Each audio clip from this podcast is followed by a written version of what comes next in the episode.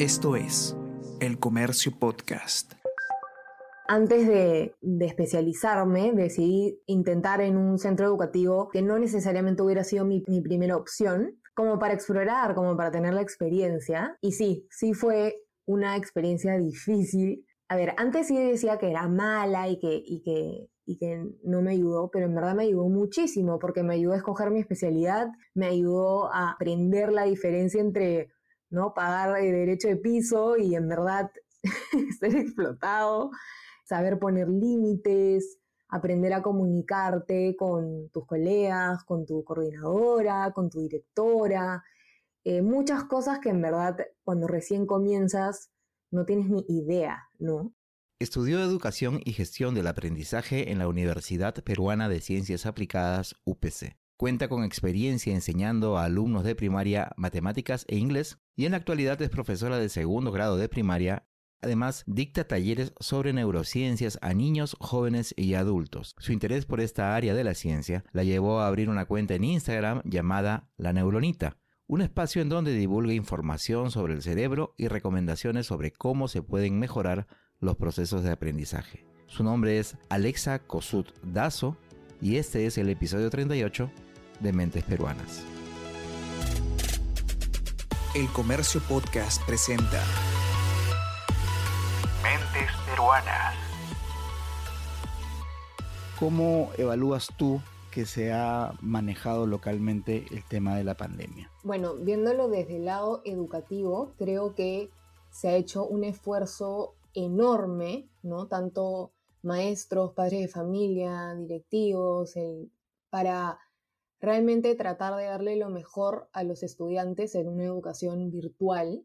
Nos hemos adaptado en un tiempo récord todo el material que teníamos físico, hecho especialmente para dictarlo presencialmente y para pasarlo a una modalidad virtual. Creo que esos esfuerzos hoy por hoy se tienen que aplaudir, los, los maestros estamos aprendiendo mucho y, cada día tratando de, ser mejor y, y preocupándonos por apoyar y motivar a nuestros estudiantes en estos momentos tan difíciles. Uno de los, de los temas que se discute mucho en el mundo, sobre todo aquí en el Perú, es el tema del regreso a las clases. No todos los países son iguales, cada uno tiene circunstancias muy particulares, pero al final el Perú termina siendo uno de los países en donde simplemente el tema sigue en virtual. La semana del Día del Maestro, ha empezado la vacunación de profesores en zonas rurales. ¿Crees que, la estrategia que está teniendo el, Ministerio de Educación, que ahorita nomás se va a cambiar, está siendo la adecuada? ¿Qué cosa crees que se debería hacer para, mejorar esta situación en plena pandemia?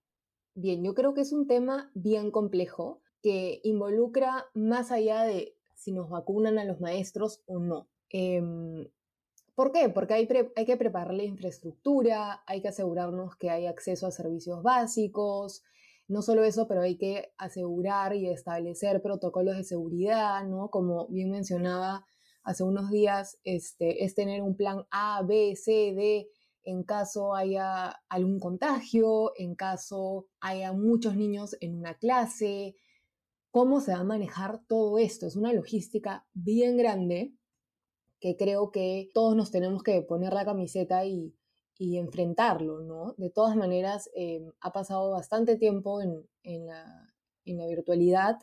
Eh, sí creo que es, hora de empezar a regresar siempre de manera gradual, ¿no? Ir viendo, eh, tal vez con algunos grupos este, los más pequeñitos, pero con mucho cuidado, porque sé que nuestro sistema de salud ha estado sufriendo muchísimo y sería una pena ver que regresemos a cuarentena por apresurarnos, ¿no? Como tú bien mencionas, el sistema de, salud que tenemos es bastante, bastante frágil, pero nuestro sistema de educación tampoco, y eso ha quedado en evidencia justamente en la pandemia. Mucho se ha hablado del impacto que va a generar, sobre todo en los, en los más chicos, este hecho de perderse ya prácticamente dos años de contacto no solamente con, con sus amigos, sino también con los profesores. ¿Qué crees tú o cuál consideras tú que debería ser la estrategia para tratar de recuperar eso que se ha perdido o que han perdido eh, muchos niños en nuestro país? Creo que para comenzar hay que enfocarnos mucho en, en el vínculo, ¿no? Todos estamos muy emocionados por regresar, por, ver a, nuestros estudiantes, los estudiantes quieren ver a, los maestros y, conocerse, integrarse. Entonces, empezar, como mencioné, de a pocos, ¿no? Gradual.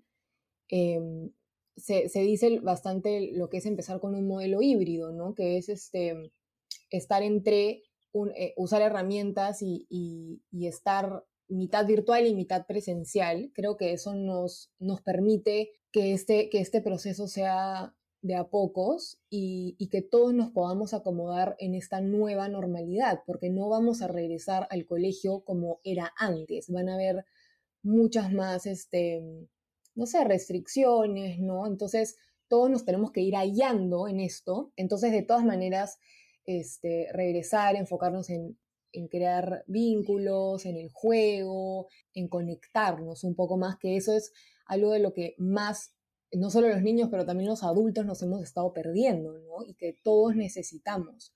Ahora, si bien los niños se, han visto afectados no solo en el lado este, emocional, pero también social, creo que, que también hay que mencionar que gracias a, a este superpoder llamado la neuroplasticidad, que em, todavía siguen siendo chicos y hay que tomarlo como una oportunidad para enriquecer estos espacios con ellos y ser un poco más optimista.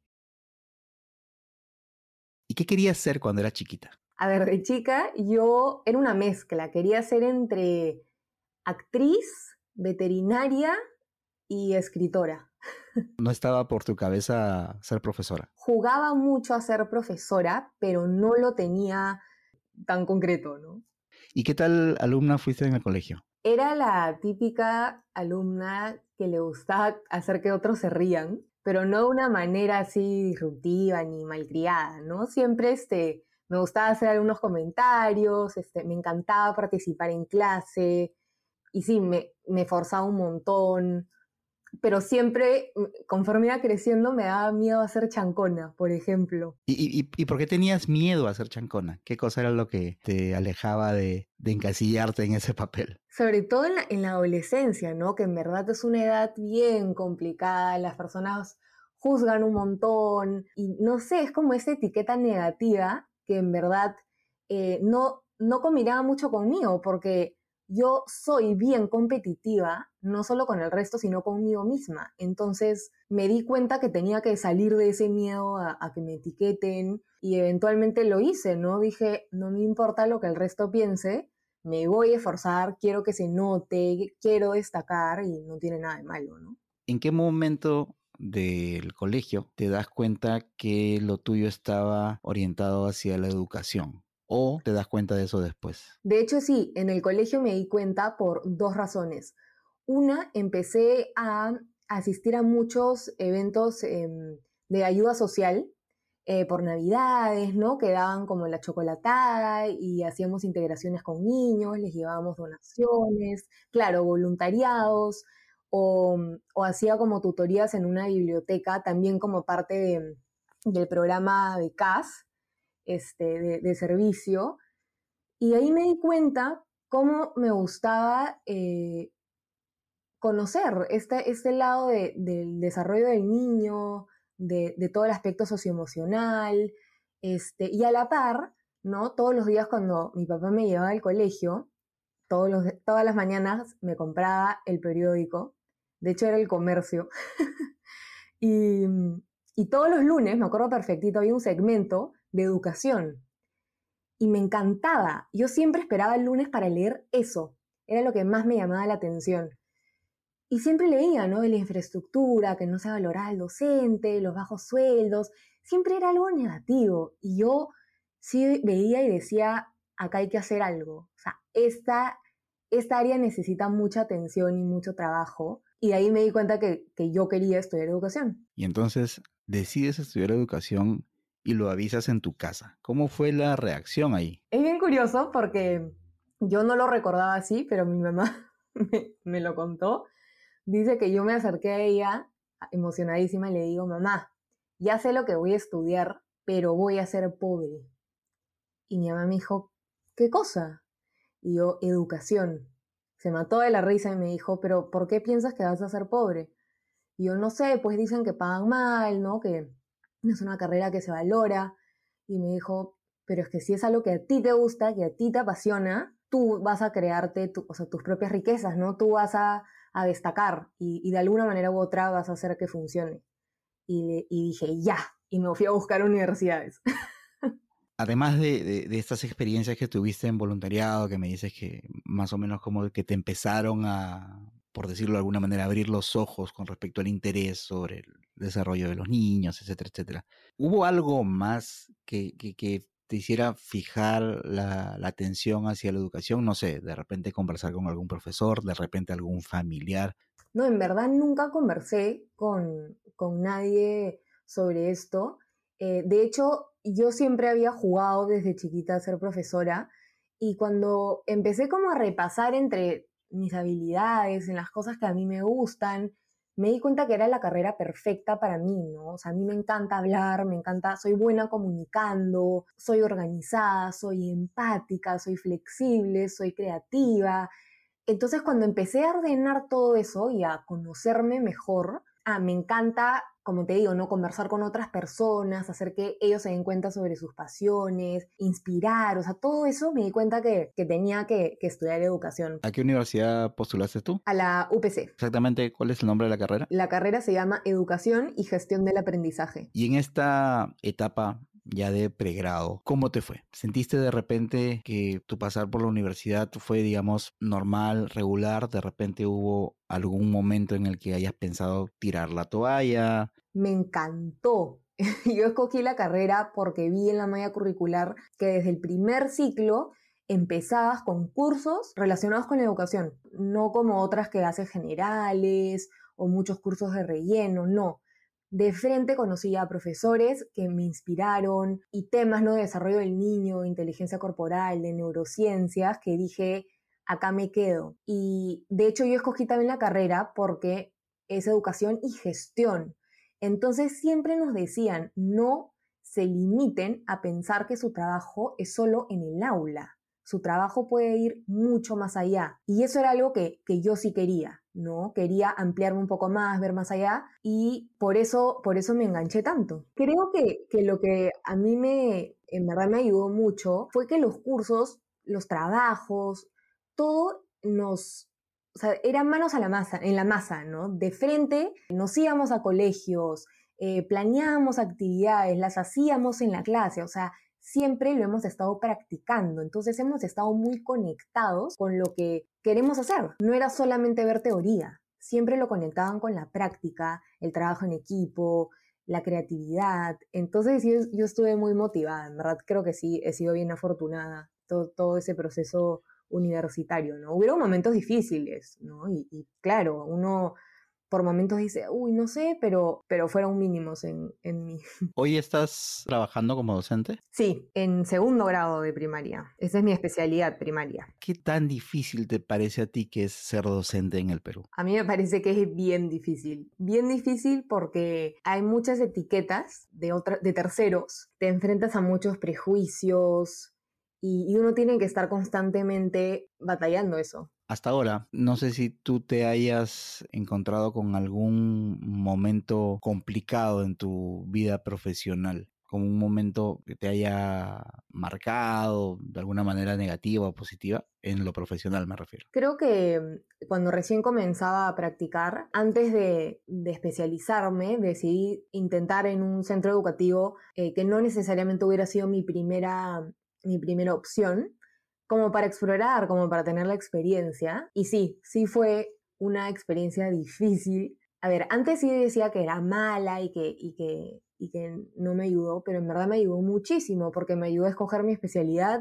me ayudó a aprender la diferencia entre ¿no? pagar derecho de piso y en verdad ser explotado, saber poner límites, aprender a comunicarte con tus colegas, con tu coordinadora, con tu directora, eh, muchas cosas que en verdad cuando recién comienzas no tienes ni idea, ¿no? ¿Qué es lo mejor que te ha pasado profesionalmente hasta el momento? Uy, lo mejor que me ha pasado, como te comentaba, yo siempre he querido explorar oportunidades más allá de, del aula. Entonces, si bien estar en aula me encanta, me hace feliz, me, me mantiene viva todos los días. Ahorita más bien estoy de vacaciones y, los extraño. Crear este espacio de la neuronita para divulgar información sobre el cerebro para estudiantes, para educadores, para padres. He tenido este, oportunidades de hacer talleres, de hablar, este, dar una charla con Enseña Perú. Entonces, no diría que es solamente una cosa, pero toda esta suma de, de cosas que, que me hace darme cuenta que, que, no sé, que la carrera de educación da para muchas cosas más, ¿no? Justamente tú has empezado a utilizar eh, las redes sociales, particularmente Instagram, para empezar a compartir un poco el conocimiento que va más allá del, digamos, del, dictado de clases, sino eh, compartir lo que sabes con respecto a eh, cosas que puedan ayudar a otros docentes. Cuéntanos cómo cómo es que nace este espacio de la, de la neuronita, cuáles son los motivos por los que tú eh, entras a, estas plataformas digitales, porque en Instagram, más o menos, ¿cómo fue que se, que se inició todo esto? De hecho, yo el año pasado, a comienzos de año, empecé a dictar un taller, así en cuarentena, sobre neurociencia para niños, ¿ya? Eh, enseñándoles a ellos cómo funciona su atención, su memoria, cómo aprenden mejor Em, para que estén motivados en las clases virtuales. Y cuando le comentaba a mis amigos sobre lo que estaba enseñando, me decían, oye, pero yo también quiero saber sobre esto porque yo tengo mala memoria o porque, no sé, yo también le estoy enseñando a unos niños y no están concentrados, ¿no? ¿Qué hago? ¿Qué hago? Y también me he dado cuenta que había muchos padres y, madres que están acompañando de cerca a los chicos ahora en casa y, y tampoco saben qué hacer, ¿no? No saben cómo apoyarlos. Yo en la universidad tuve una clase de neurociencia y mm, aprendí cómo es tan importante que los, que los docentes conozcan sobre temas del, cerebro, del sistema nervioso. Em, entonces, a la par, decidí empezar a especializarme sobre este tema y ahí nació la idea de la neuronita, ¿no? Un espacio para, en verdad, es un público bien amplio, em, para conectar con todas estas dificultades y enseñarles, como yo digo, como tips conciencia sobre cómo enseñar y cómo aprender. Y, de pasada, como mencionaste hace un momento, te demuestras de que en el tema educativo puede haber una variedad de espacios donde se puede compartir el conocimiento y no solamente en el aula en el aula de clases. Exactamente, me di cuenta que en verdad es una plataforma increíble.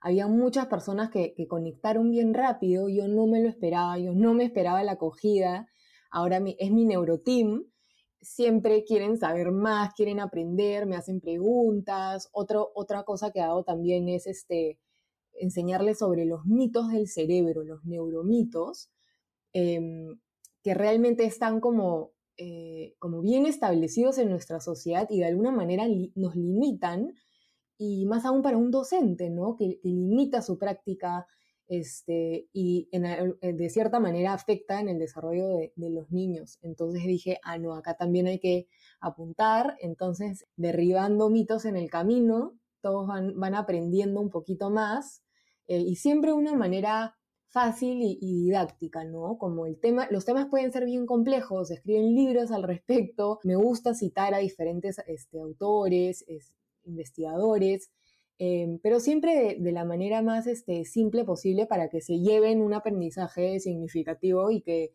y no solamente la teoría, sino cómo lo pueden llevar a la práctica y lo más importante, por qué y para qué lo deberías llevar a la práctica, ¿no? O sea, ¿en qué te va a sumar esto? Y ahora, como sucede con cualquier usuario de, de redes sociales que empieza a generar su comunidad, eh, te debes haber encontrado también con trolls o gente que fastidia. ¿Cómo es tu relación con estos personajes? ¿Cómo los manejas?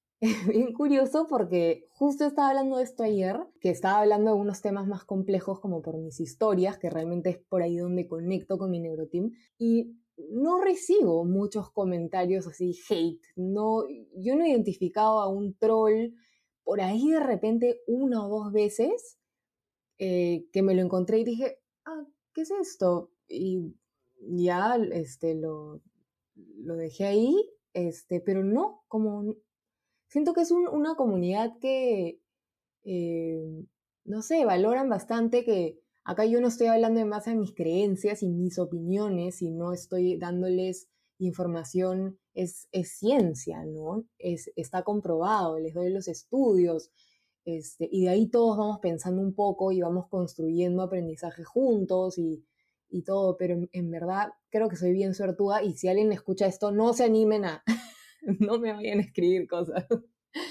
me siento bien afortunada, en verdad, en esta experiencia. Justo he, cumplido un año.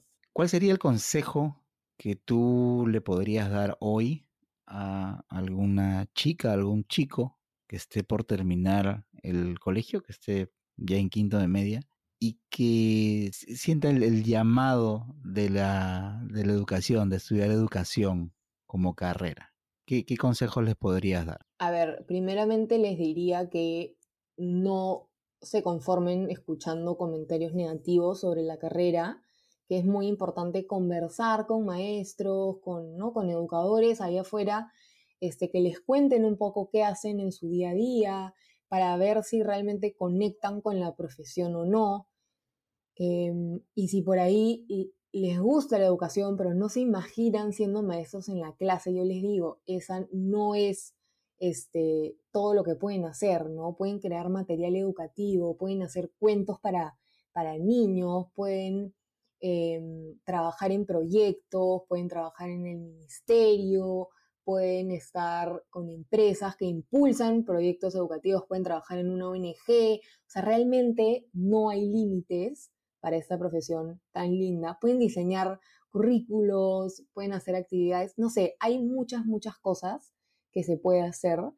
Eh, no tengan miedo a lo que se dice ahí afuera, porque cuando uno realmente sabe y siente que es lo correcto, tú vas a crear tu propio camino. Y realmente cuando yo veía estas cosas tan negativas, em, y yo solita también me, me bajoneaba, decía, yo quiero estudiar esta carrera y yo quiero cambiar esta percepción que tienen las personas acerca de los maestros, para que en cinco años, cuando alguien quiere estudiar educación, no tenga estos miedos, estas dudas, sino realmente se anime y, y se valore, ¿no? Algo que, que estoy tratando de hacer también en mis redes sociales, que es decir, valoren al docente y explicarles cómo, ¿no? Que estén bien remunerados, reconocerlos por su trabajo, eh, contratarlos para los trabajos, ¿no? No contratar a otras personas que no son necesariamente especialistas en esos temas. Y por último diría que si tienen esas dudas y no saben con quién hablar, me pueden escribir a mí por la neuronita. Mi, mi DM siempre está abierto para, para todas sus dudas. Yo feliz los, los ayudo con, con lo que necesiten. ¿Dónde te ves de aquí a cinco años? A ver, yo me imagino creciendo muchísimo con la neuronita, haciendo, llevando los talleres como a otro nivel, ¿no? O sea, enseñándole a, niños, a, jóvenes, a adultos sobre temas del cerebro para que puedan aplicar en su día a día, para que tengan una mejor relación con el aprendizaje, para que tengan un mejor autoconocimiento. Espero, ¿no? Que la neuronita ya sea una empresa, que que pueda generar trabajos a posiblemente otros educadores que se unan en este camino eh, y seguir difundiendo lo que es la neurociencia educacional, ¿no? Creo que he conectado mucho con este tema, espero este, seguir especializándome y seguir conectando con diferentes empresas, organizaciones que también quieran apostar por la educación y ver alguna manera de colaborar juntos. ¿Cómo te gustaría que te recuerden? A ver, siempre eh, nos preguntaban en la universidad, ¿no? ¿Cómo, qué, quieres que te, no sé, que te describa? Y, siempre decía, o sea, que mi trabajo de alguna manera sea trascendente, ¿no? Creo que como maestros eso es algo inevitable, o sea, vamos a dejar una huella en nuestros estudiantes. Hay que asegurarnos de que sea una buena y no una negativa, ¿no? Entonces creo así, o sea, marcando una, una huella positiva, inspirando a otras personas, y no solo niños, sino jóvenes que quieren estudiar la carrera o de repente adultos que también este, conecten conmigo y, siempre ir dejando una huella en todos ellos para que sean sus mejores versiones. Este fue el episodio 38 de Mentes Peruanas, una serie de podcasts producidas por el diario El Comercio para conocer un poco más a fondo a las figuras representativas de la escena científica nacional. Mi nombre es Bruno Ortiz, gracias por escucharnos. Esto fue El Comercio Podcast.